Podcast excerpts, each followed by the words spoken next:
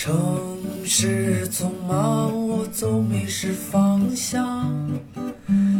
路上行人神色慌张，我内心冰凉。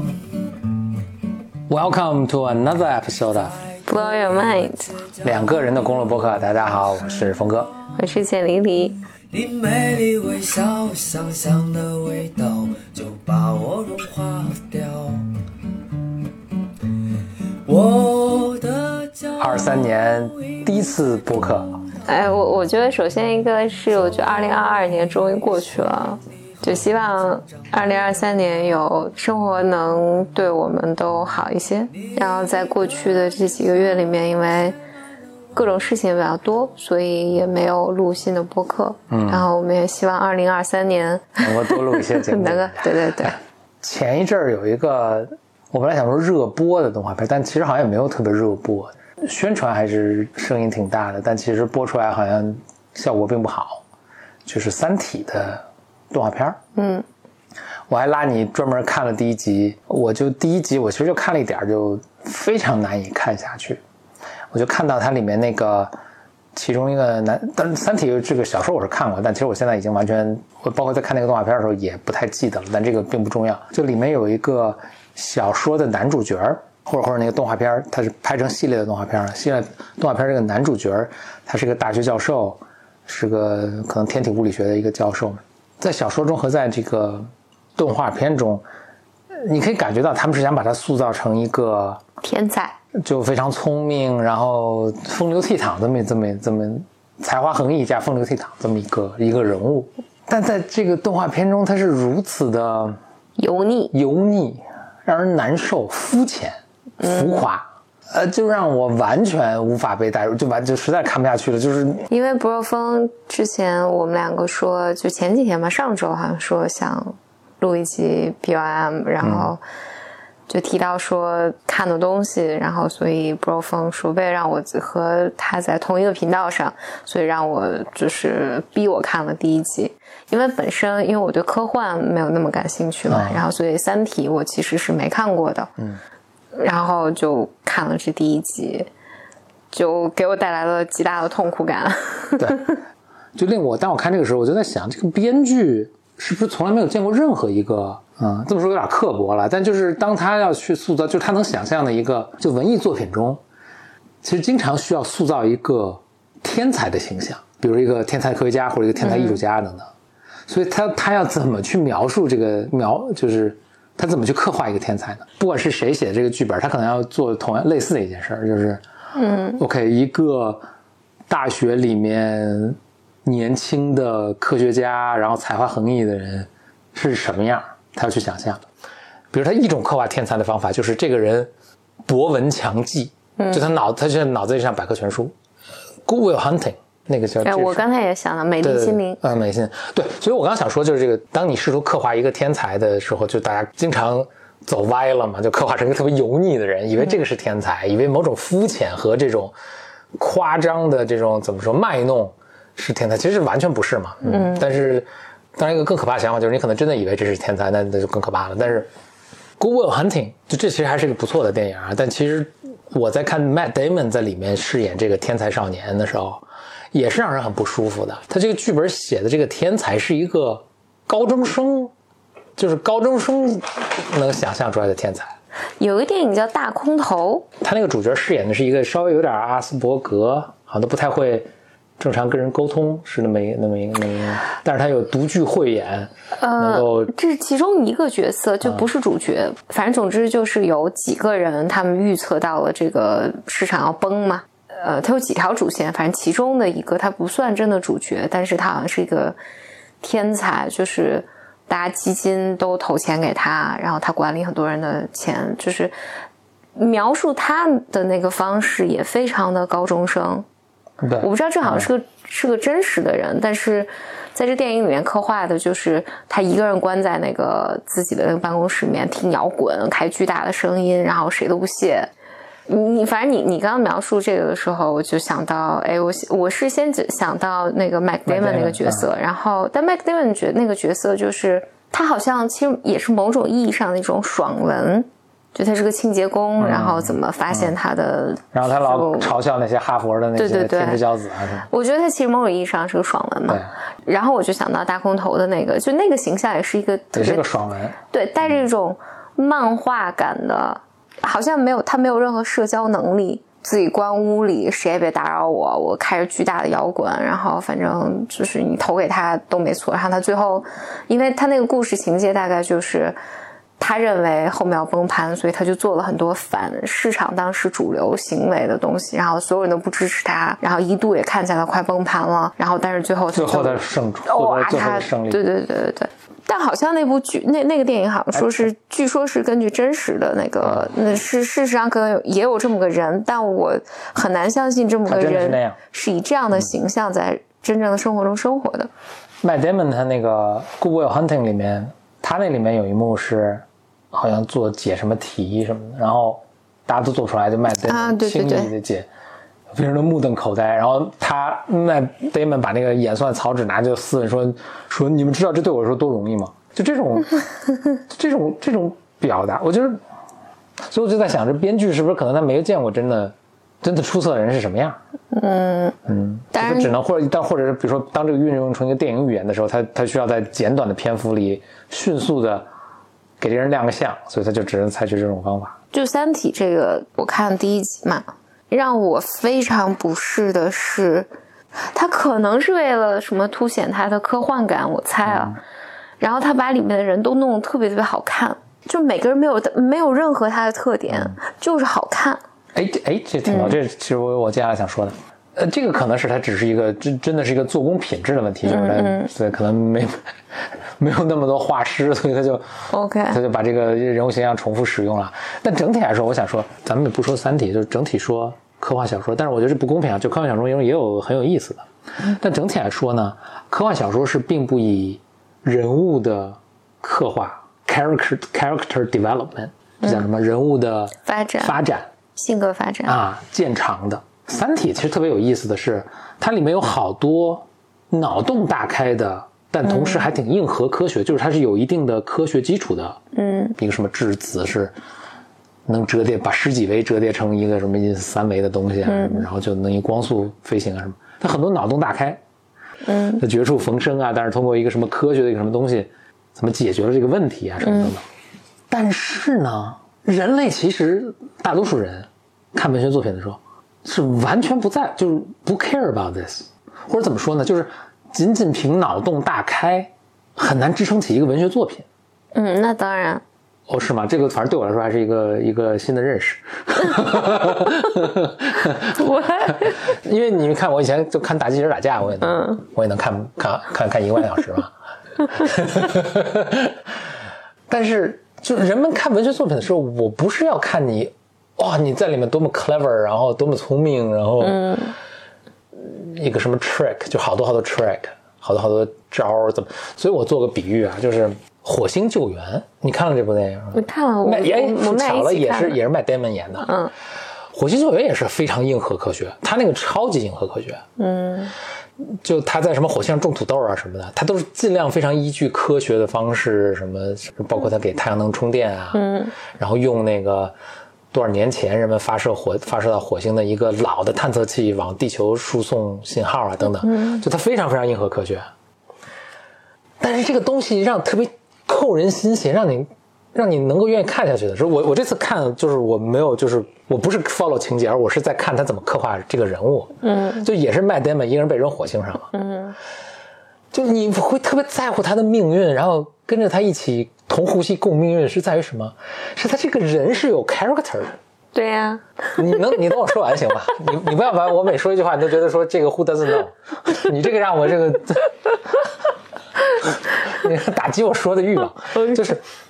然后我想说，他这 character 是怎么建立起来的？他就他这个人物的性格是怎么建立起来，就让你能在乎他。就他自己虽然被关在火星上，他特逗，对，哦，你你有印象是吧？我有印象所以他会他会去翻他们那个他们队长的东西，说哇，你的这个对音乐的品味是忒炸了什么的。嗯。然后呢，他还有就地球的这这堆人不着着急火燎的想要救他嘛，想要救他，就是希望能够公众能够了解，就是对他有博取同情心嘛。然后他给他说你摆个 pose，我们给你拍一张照片，在火星上拍一张照片发回来。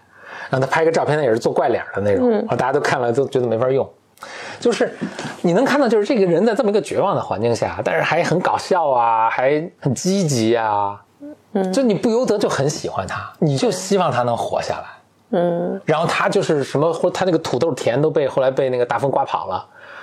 他都快绝望了嘛，就是这已经是陷入这个 哦，对，就是包包括还他一个很搞笑的地方，就是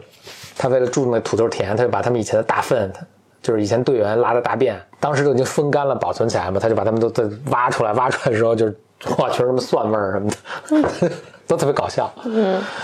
所以你说他这个火星救援，其实你说他是困困在火星上，或者困在孤岛上。嗯，或者困在冰川里，其实都行。OK，就是他利用火星上的某些什么地质知识，在上面种土豆，这是一个很有趣的一个什么。但是他可以在冰川里面什么学钓鱼，什么就是，我觉得最本质上其实大家并不 care，你是坐宇宙飞船回来的还是怎么怎么回来的？大家 care 的就是说，就这个故事在不断的从鲁鲁滨逊漂流记就开始，大家就就讲这个故事，就是一个人。身处绝境，但是他还乐观啊、积极啊，还动用自己的智慧啊，自己动手啊，然后最终把自己救活、救回来。嗯，人们就 care 这个功能，所以其他那些你说一定火星怎么这些 tricks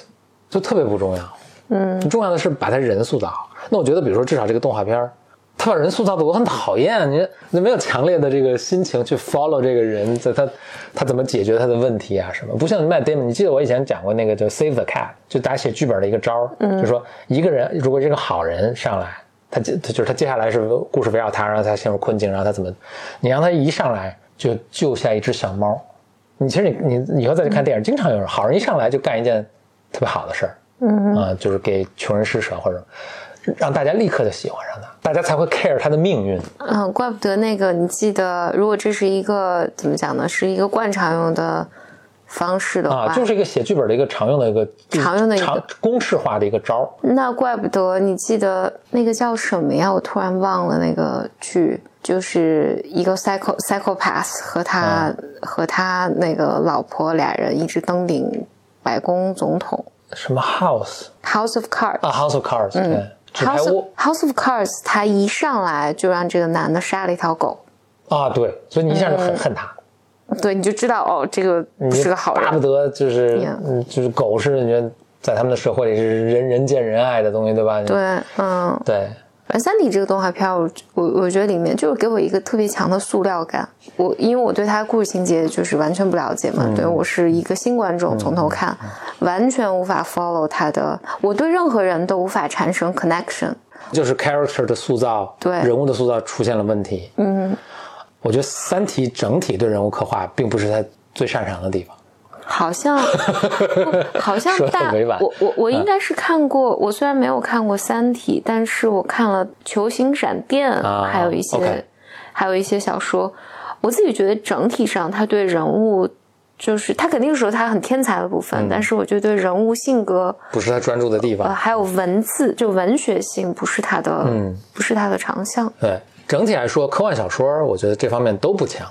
可能是因为会吸引大家去写科幻小说的，就都就吸引某一类人吧，对吧？那我就回，但是大家如果想看一些不太一样的科幻小说，那《火星救援》这个作者，《火星救援》本来是本书啊，这是可以看的。嗯，我后来看过他写的另一本书，应该是去年出来，也反响特别好，叫做《Project Hail Mary》，也是讲一个这个宇宙飞船什么，然后碰见外星人，这外星人来自一个完全就是完全不同的一个生物，让他们在一起克服重重困困困难。其实一样，就是他就是让你很 care 这个，不管是这个人和这个外星人，嗯，很 care 他们的命运。还有就是我之前曾经讲过那本书，叫《克克拉拉和太阳》（Clara and the Sun） 嘛，就克拉拉是个小机器人，你你有印象吗？我忘了，咱们播客还讲过。呃，总之吧，就是他也是讲一个人工智能，嗯，怎么他成为一个，就是家里把他买来是陪伴他们一个小姑娘，就是家里小孩的，跟小孩做朋友的。呃，他也是让你能够。Care 到，虽然这是个人工智能，那然后就是都是个科幻的背景，但是它能让你 care 到这个人的命运，这个这个机器的命运，就是说，我就开始意识到，就是说，其实科幻什么这些背景都完全不重要。现在的科幻小说就是其实以前的神话小说，其实里面的科学的部分也都是，哎呀，勉为其难了，就是它的科学跟神话也差不多，但其实并不重要，因为人们并不 care，大多数人其实并不 care 你科学的这部分，我可能大概是一直对，就是比如说物理啊这些也不是很擅长，嗯，所以我看科学科幻小说，我从来不看科学的那部分。我觉得可能大多数人都 哦，对，对，所以我想举另一个例子是，就瓦力，对迪士尼那个电嗯影，，我记得，他那个是个是个科幻小说。我就记得怎么整个世界都没了，就只剩了一个瓦里。对，瓦力是个收垃圾的嗯，对机器人，，嗯因为地球就是被污染太严重了，大家就就大家坐宇宙飞船跑了，就剩瓦里在地球嗯收拾垃圾。然后呢，定期他们这个宇宙飞船会派回，那当然就是比瓦里先进好几百年的新的机器人，然后他们探测器了，等于在地上找看地球是不是能恢复可以支持生命，然后他们打算再回来，就这样。嗯你看瓦里是个机器人，但是他他也是一上来，我这个印象太深了。他怎么让你 care 对这个机器人有产生 care，产生感情？就瓦里平常就工作，但他是有性格，这这我觉得这跟那个那个火星救援特别像，所以大家讲故事方法就是都是非常类似。就他是个机器人，他的工作也非常枯燥单调，但是他每天呢，他是这样收完垃圾之后，他会收拾那些垃圾都是人类的垃圾了，所以有什么磁带啊、什么唱片啊什么的，他会搜拿到那些他他觉得好玩的垃圾，回到自己的小屋里，然后把这些什么唱片再放出来，放音放人类古老的音乐，嗯。然后他在自己小屋里做一个就装饰。他一上来的时候，他还救了一个蚂蚱，嗯，哦，那还是这个公式对，。就就是这个，就是然后你一上来就觉得哇，这个就是它虽然是个机器人，那你完全就把把它投射成一个一个人什么的啊，特别好看。这个这个电影我可以跟大家说说，就因为出来很久，其实大家都已经应该都已经看过了。叫 Eva 吧，还是 Eve 还是什么？就是那个一来了一个更先进的女机器人。这个女机器人是一个有点阿斯伯，然后就是不达目的、不完成任务誓不罢休，然后战斗力特别强，特别难。Wally 就是挺怂怂怂的，然后就是，但是 Wally 是个人，那真是个机器。但是在他们这个过程，所以那个那个女机器人是是侦察兵啊，所以她就是一直要完成任务。她的任务就是把从把地球上一个长出了一个发了芽的种子带回去。嗯，所以一路上就是见山开山，什么遇水搭桥，就是而且战斗力爆表，就是哎回去完成任务，永远任务是第一位的。哎，但是到最后的那个片尾末，呃最要结束的时候，就是最高潮那个时候吧，他要去完成任务，就是拿着这个种子要去见船长。但在这过程中，好像反正瓦里是那个瓦里就爱上这个这个姑娘了嘛，所以就一直一路跟着她。但是他自己其实笨笨的，什么都不会。但在这个过程中呢，瓦里遇难遇险了，这个机这个侦察兵机器人犹豫了半天，就把那个种子扔了，就去救瓦里了。嗯，就他在这个过程中产生了一个转变，而这个转变是怎么呢？就是瓦里以他的人性的一面感动了他。所以，当然这个故事可以用无数种，就是古今中外都一直在讲这个故事。这是算迪士尼还是 Pixar 把它拍成科幻片，在未来的人以机器人的方式把这故事重新讲一遍。所以你说他们是机器的这个过程完全不重要了，嗯，但是他用了这些讲故事手段，让你很关心瓦里的命运，关心他们的爱情能不能有结果，而不是在这个故事中堆砌了没有那些特别神奇物理现象。嗯嗯因为人们其实对那并不是特别感兴趣。嗯，我觉得大部分人吧，但我相信可能还是有一些人像你以前 以前的你啊。对对对，嗯我我今天去了一家书店，嗯嗯，是因为本来工作原因，然后和别人约在了一个书店。因为这几年可能不是这几年吧，就最主要是过去一年，就是我没去过书店，没去过店，就对就就没有去过什么公众的场合嘛。我也很长时间以来，如果买书都是从网上买的。今天去在，因为嗯就是要吃午餐嘛，就是午餐开始之前，我就在他的那个书店逛了逛。哇，逛的时候我有一种特别我已经忘记的那种幸福感。我就这个时候我才回忆起来，比如说我刚工作的时候，但是小时候就不提了。刚工作的时候，其实没事儿，我是去像以前那三里屯有一个 Bookworm 书虫那家店，哦不知道还在不在啊？不在了，不在了了，嗯，哦应该是前两年关了。我记得在好像五道口那边有一些书店，嗯，中关村那个后来成创业一条街了，之前是图书一条街。对对对，嗯好多大大小小的各各种各样书店在那。对，我就记得当时就没事儿，我去就是就下班了没事儿，我就去逛书店，是一种有一种幸福感的，很强的幸福感。嗯嗯，然后今天我就逛这个的时候，我觉得哎呀，我都忘记了有这种幸福感。然后具体书店呢，还是说就是在一个实体店里逛啊？不是就是书店，就是书店，嗯就是书店。你看那些书的时候，它给你带给我吧，就带来了很多，我不知道希望，就是 我不知道，你是太久没出门了。那种希望好像是，我想想啊，就是看好多书都觉得哇，好想读啊，就并不是。事实上，我也没读那么多书，但是你看到它，就看到每一本，我都觉得啊，就很想花时间读它。嗯，然后而且现在很多书都很漂亮，就真的很漂亮。嗯，嗯，当然我我就想想起来小的时候，因为经常那时候去新华书店嘛，我觉得就可能特别幸福的事儿，就去新华书店看看书，看一天，然后回来。所以我今天就是有有这种，当然那那个 page one 应该也并不大，然后我听编辑跟我讲说，他们的这个书店的书都是精选的书。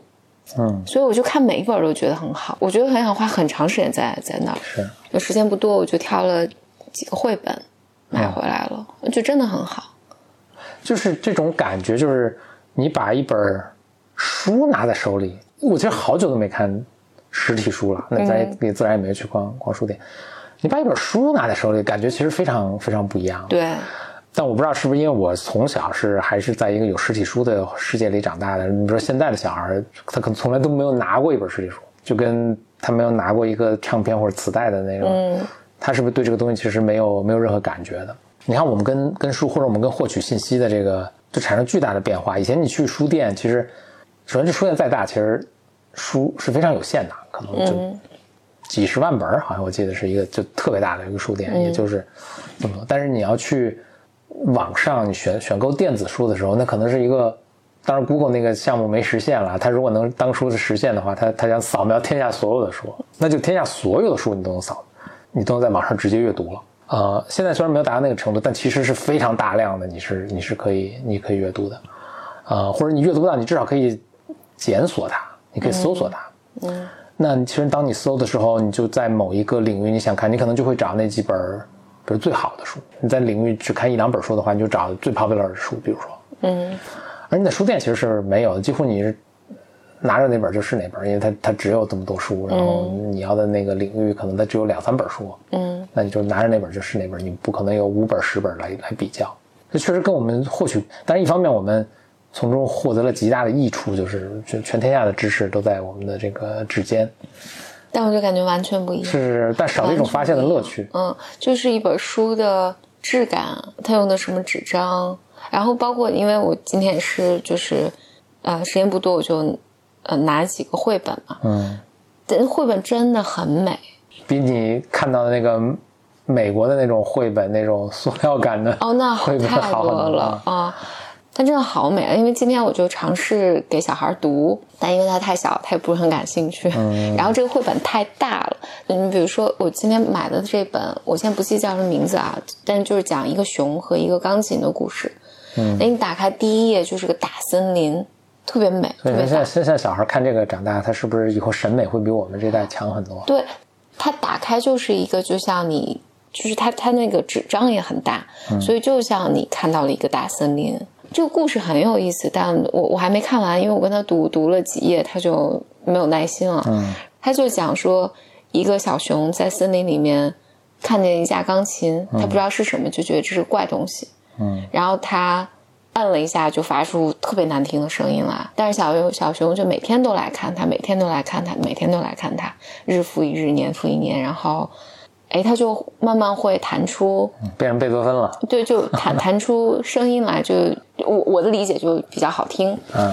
呃，所以每天都会有好多小熊们来看他弹。这个时候有一天，还无师自通。嗯，然后有有一天森林来了，好像就是人还是什么，就告诉他说：“啊，你应该去城市里面，就是你应该离开森林去，就是表演了，就是去去城市里面，反正就学习更多的东西吧。”啊。然后去进修，对对对，你你应该就那有更大的世界什么的。说小熊呢，就觉得很舍不得森林，舍不得他觉得他走了，就这些小熊们，其他就那些观众们就嗯会想念他。但是呢，他还是为了获取知识，他还是觉得 就很想探索远方，所以他就坐上一条船去了城市。人生啊，简直啊，就讲到这儿。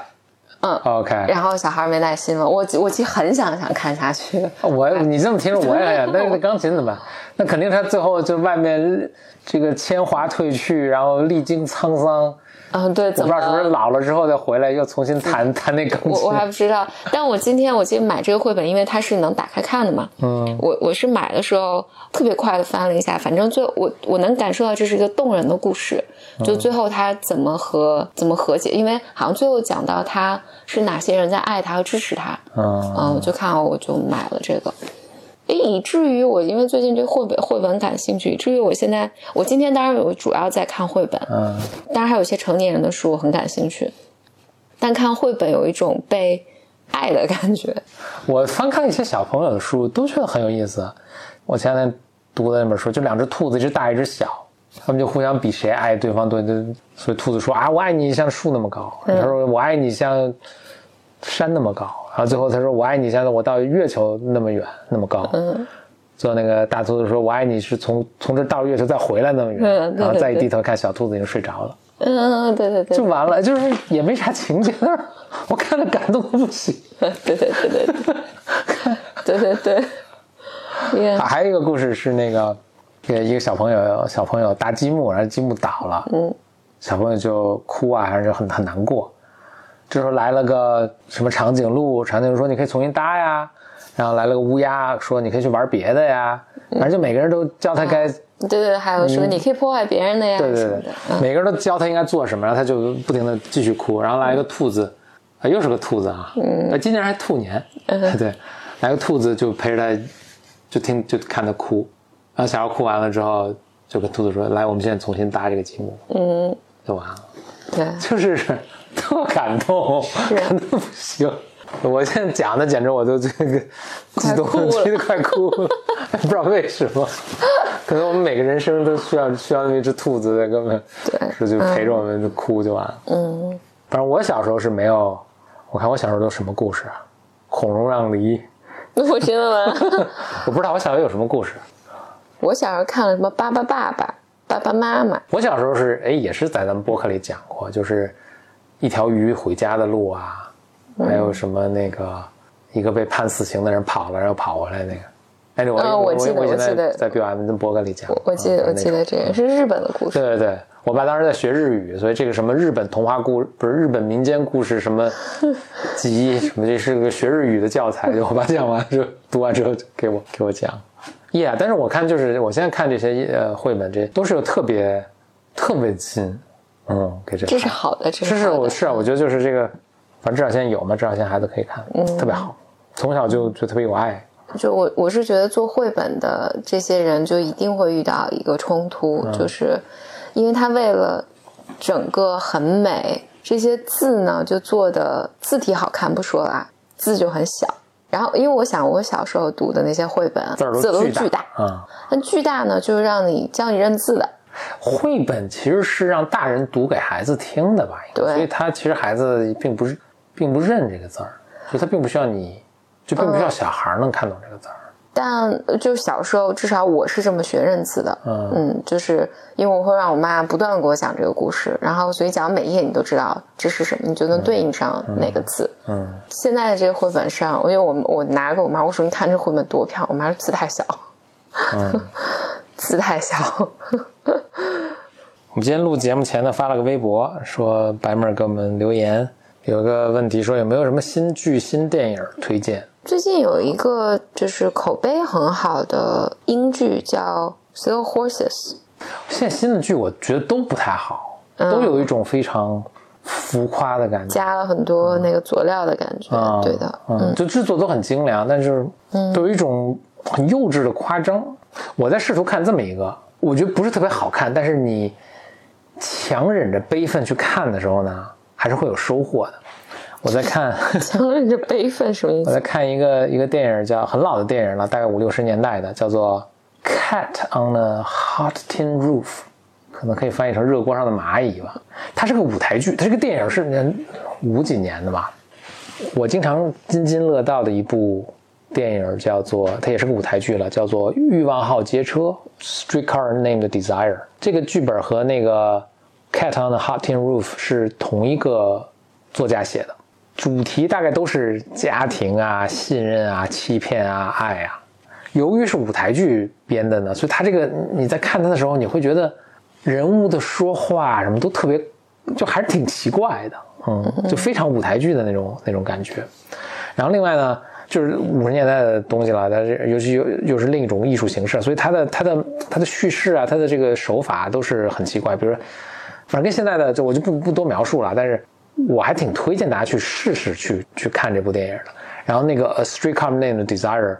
也是非常值得去看的，也是很老的这个电影，应该也是四几年五几年的那个电影，呃，嗯口碑非常非常好，而且确实，如果你硬逼着自己看看下来的话，还是很有感觉的。所以它就跟比如说《Slow Horses》或者是现在可能大多数的电影和剧那种很不一样的，就是现在这种大多数这种剧啊什么，就是你看的时候几乎不需要什么努力，不需要什么 effort，嗯就是你很自然的就把它把它看下来了。这个看是需要一定 effort，嗯，但是呢，你会有很巨大的一个收获。我我我的坦白就是我在看《Slow Horses》的时候，我不是特别在状态，我觉得稀里糊涂跟下来了。你就只是像有个背景音嘛，背景声音，对，就是我大概知道哦，他们在他们在查这个啊，这个，但具体里面到底是什么关系？然后它显然是有一些非常妙的这种连接和反转，以及嗯，呃你没有意想到的一些事情。哎，然后，但是呢，我我我我觉得你如果认真看的话，就是可能还挺好看的。嗯。然后我事实上我也看好多人就是对他有很高的赞许，但是我看的时候就是嗯没有特别没太。哎，其实我这正好还在我这个点，我想说，就比如说这种反转啊，还有什么埋个伏笔，然后最后哦恍然大悟是这么个事儿，就这种呢，就是我还是我也是把它归类成这个是很 clever，这个作品很 clever，就有点像，比如我觉得《三体》很 clever，、但这个不是一个，我现在逐渐可能我成长了吧，我现在逐渐觉得这个很难支撑起一个作品来啊。哎，我我我我知道你你你想表达的东西啊，但我我我觉得所有 horses 这里面还可以，就是他对人物的整个刻画都相对来讲比较复杂。OK，我因为哎，对对，我就不多说了，因为我也没没看太多。对，我还看了，我也是没看完《The Crown》的第五季，哦，嗯、超级无聊，就 呃就不推荐了。我其实看了有一个评分一般的一个剧，叫《特殊病人》，叫《The Patient》。它是讲一个心理治疗师。一般我对这种剧都不是特别感兴趣，然后，但他讲的是一个心理心理治疗师，他其实他接待的一个病人是一个连环杀手，然后这连环杀手呢就很希望这治疗师能治好他，但这连环杀手呢就把治疗师给绑架了，说你就好好治我，这么个故事。OK，嗯，所以我当时还是把这个追完了，但但因为我在，因为我这几个月在哺乳嘛，所以我有大量的时间需要打发，然后我就看各种各样的剧。我觉得这个剧还是我最后追下来了。现在追剧好像都要付出很大努力，嗯确实是 剧都不太好看。对，但是它这个里面七分吧，如果打的话七分就是可看，但是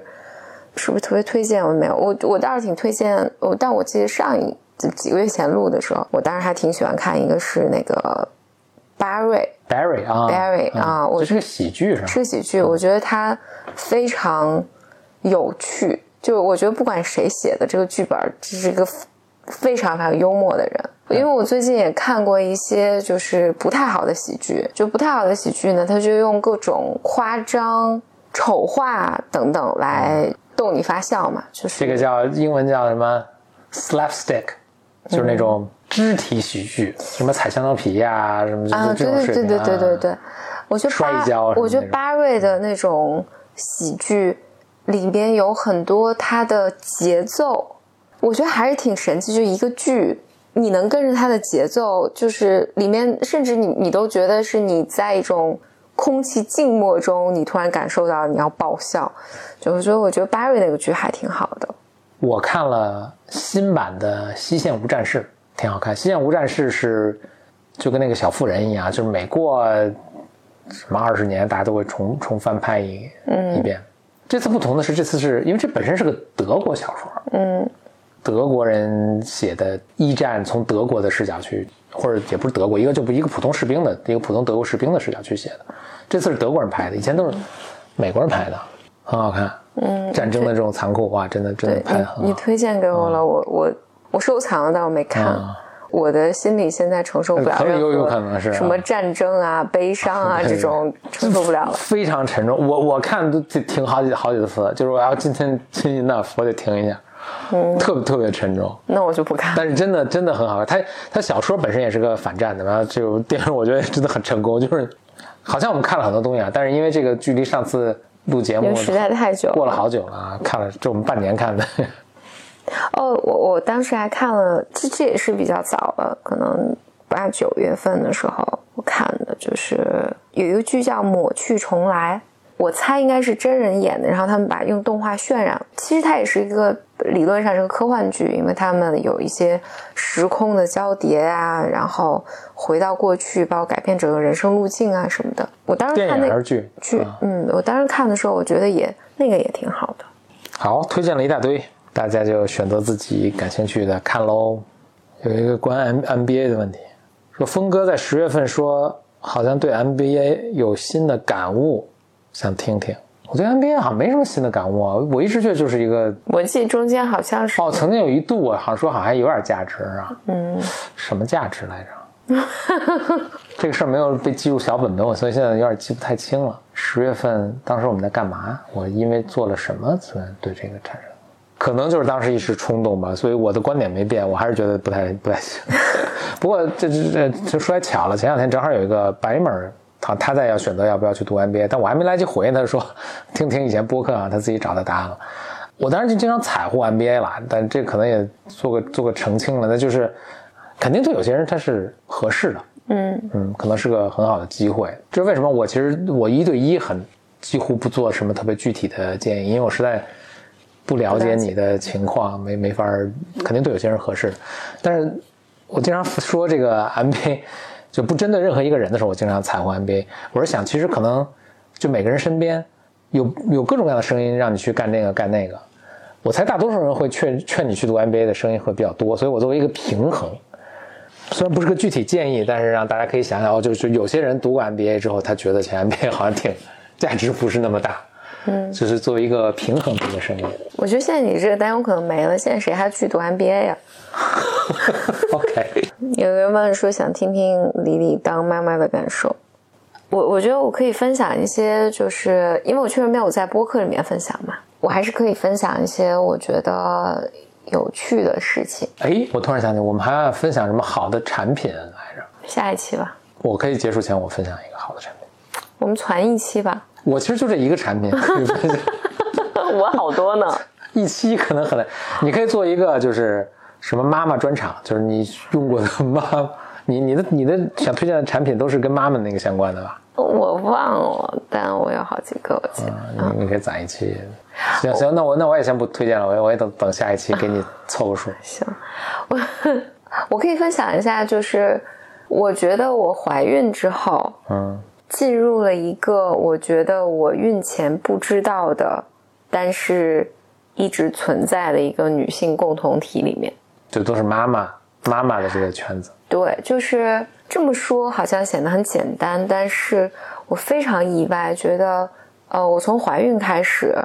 就是就但我大部分时间因为一直在被风控，所以就是我有真的自由活动的 时候，我肚子已经很大了。我就发现，已经生育过的女性是很愿意帮助我的。我我很难说呢，这是一个意外。然后，但是它确实带给我很多很多感动。呃，当然，一方面就是我的女性朋友们，就是生育过的女性朋友们，在我孕期包括生生产后，都提供给我特别多的帮助。就他会主动给我分享哪些东西好用啊，他们的经验啊，等等等等。然后，但我觉得特别触动到我的。比如说我去呃按摩，然后就是按摩的小姐姐们，就是她们一般都生育过，而且孩子其实挺大了，她们都会主动的来跟我聊怀孕啊、生产啊、养育啊这些，就他们的个人经历。这个让我就是觉得好像突然哦，就是女性是有一个这样的嗯，他一看你这个状态，他立刻知道，哎，这是一个可以聊的一个共同对。对对对对，啊嗯，然后他会跟你跟你聊你现在比如说脚肿啊，嗯，然后什么时候会好一点啊？你要干什么呀？包括，然后他们会分享他们现在养育孩子的经经验啊，他们吐槽啊什么的，包括他们当时是怎么生的，是剖腹产啊还是顺产啊，呃，在哪儿生的，然后他们都会跟你分享，我觉得非常非常有意思。我觉得这个是意外收获对于我来讲，然后当然就伴随着一个很强的愧疚感，就是我好多生育过的女性朋友，在我生产前后，其实都会主动来关心我呀，然后给我寄些东西啊什么的，就让我不禁想，哦，他们在生孩子的时候我在干嘛？就是我啥也不知道，就是我完全没有付出任何的，就是朋友对朋友的这种关系，因为我觉得生育之前你对此一无所知嘛。然后这个也会使得我就很很愿意，就是你再去帮助对对对帮帮助新的妈妈所以这个代代相传。哦，真的真的就是这个善缘就代代相传。对，因为我那天微博上分享，就是呃，我有一个朋友就他是比我早一年生产嘛，然后所以他他说家里还有一些什么东西，就拍照给我看，我要不要？其中有一个其实类似于腰凳，它其实不是腰凳，就是把小孩儿能挂在胸前的那种。小孩能坐坐在上面那个，对对对，但具体到那个东西，它其实是能能能能就小孩儿脸朝里，就是总在大大家这个生过孩子肯定都知道，没生过孩子的话呢，你就理解为一个坐凳儿，那能反正就挂在你身上吧。嗯 然后因为我一直没有没有用到它的小孩儿足够大了，我才才把它拿出来。就是，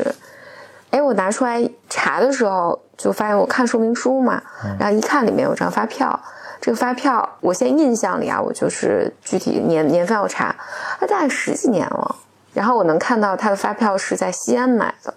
然后我就想，哎呀，就这么干净的一个东西，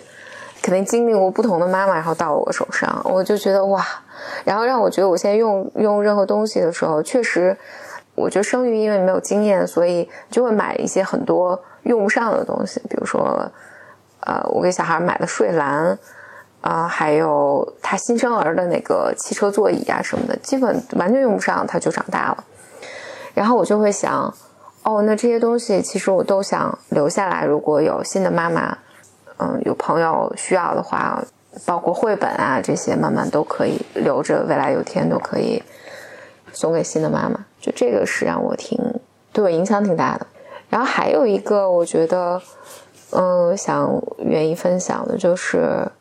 因为我生育之前总会有这种感觉，就是觉得你生完就是怀孕啊、生生育这件事情，它本来就会改变你的体型嘛。我我以前就想，哎，那我还减不减肥了呢？就是我还，呃，就反正你要你的身体都会要经历这一遭，是不是？就是，嗯、怀孕过后你再去锻炼身体比较好。但我这次有非常非常深刻的体验，就是你的身体越好，就是整个孕期包括生产就越容易。所以，如果我觉得女生，如果你未未育的话，然后你也计划怀孕的话，早一点开始锻炼身体。总之身体越健康越好，不管你是在对对对怀孕前、怀孕中、怀孕后，对是百利而无一害的。对，真的就是，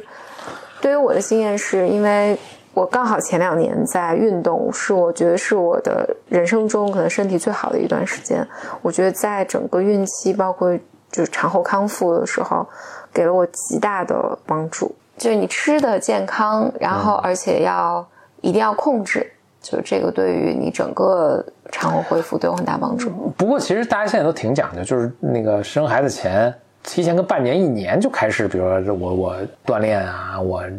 调整饮食啊什么的。嗯，在那个怀孕的时候，保持身体达到最最佳的一个状态呃，这是个理想状况。啊。我或者这么说，我想说就是大家其实是有这个意识的。对，我觉得比以前肯定是有了，包括我觉得也有很多那个现在的观念就和以前完全不一样了嘛，就是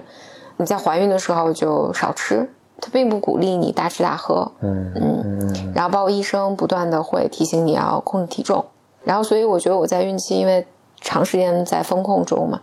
然后后来我觉得我的一个生活的抓手就是记录我的体重，嗯，就是控制我的体重，不要不要增长太快。所以一度我有一段时间就孕中期的时候，我吃所有的东西都是计算克数和卡路里的。我我觉得是是那段时间，我是非常非常的努力在控制，但是你的体重是不断的上上涨的，呃那肯定上涨了，但是在那个时候你就会觉得哇，这长得也太快了。但我觉得这个使我产后恢复快了很多。我觉得相比我我我我有一些也是怀孕的朋友，孕期不是特别控制饮食，就是孕后其实还是恢复起来是比较吃力的。我觉得我是相对容易的，我觉得得益于我觉得孕前的运动和孕中的就对整个整个饮食，包括我一直中间还是保持了一定强度的运动，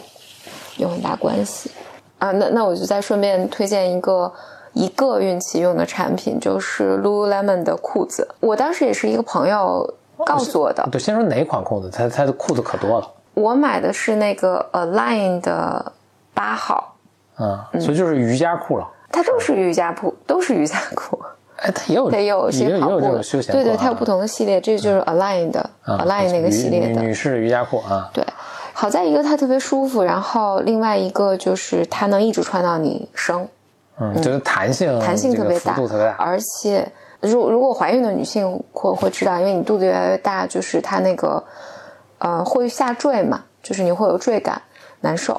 就有专门有个产品叫托腹带，就是你带一个托腹带就托着你的肚子。我也买了托腹带，但是呢，后来我就尤其孕晚期的时候用那个八号的就可以不用托腹带就不用托腹带，而且舒服很多，因为托腹带。托腹带它做的其实你的肌肤体验很差，就有时候很扎，然后夏天我很热，然后但是就是所以后来我就完全一直在穿八号的裤子，它其实是有那个包裹感，Lululemon 像他买衣服的时候，他们反而会用一些术语，然后有有其中有一个就是说，这个衣服就是它的 support，嗯，和它的舒适是一个 trade off，对。所以它比如说特别舒适的时候呢，我理解很软啊什么，它这个对对对。support 它这个支撑就不强。就是听起来你这个其实是支撑相对更呃更强一些。不不不，它的那个支撑是更多在运动期间，所以你的那个呃，它会更紧，然后有些布料更硬啊等等。Align 的那那一款其实是最舒适的，在它的整个产品系列里面，其实支撑力最不强的。OK，但是对但也孕足够强了。对，但是对于孕妇来讲，其实你并不希望特别紧，嗯，然后但是它足够舒适，但是它有支撑，因为你肚子撑起来。如果孕期只推荐一个东西，我就会推荐 呃 Lululemon 的裤子。嗯，虽然它贵一些，但是我那时候就是肚子还没有完全起来，我就去呃 Lululemon，我想买一条裤子，所以我跟店员一说，我说我怀孕了，就是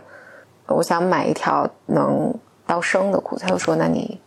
嗯，他当时就也推荐说你买那你买的时候会买你，因为你知道你接下来肚子会越来越大嘛，嗯，那你会买一个比你平常买要对更大一号的？对对对，不不不止大一号，我平时穿二号的裤子，嗯然后我买了八号，那是大了二三四五六七八不二四六八，哦，嗯，所以它是偶数。